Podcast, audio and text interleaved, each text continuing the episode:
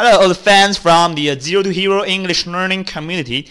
I'm your host Wonder, and welcome to our today's MC Daily Show. And you know that this is our first day when we get back to work after seven days long-term vacation. I hope that most of you have fully prepared for the work that gonna be today. But I got good news. If you check the calendar carefully, you will find that today is already Thursday.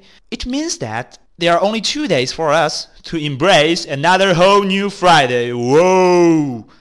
But this Saturday, we still have to go to work.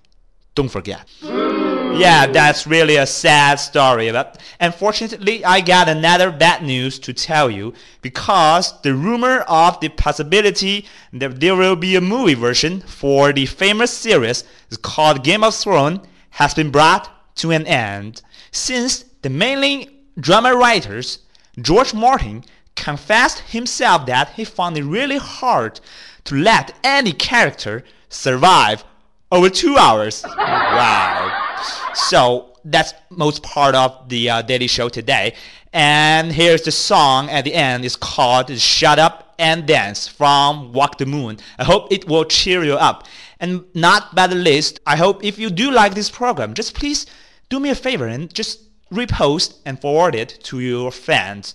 Okay? Because just a simple click for you is gonna do a lot of help for me. So thank you so much and wish you have a nice day. And here's the song, Shut Up and Dance. Oh, don't you dare look back, just keep your eyes on me.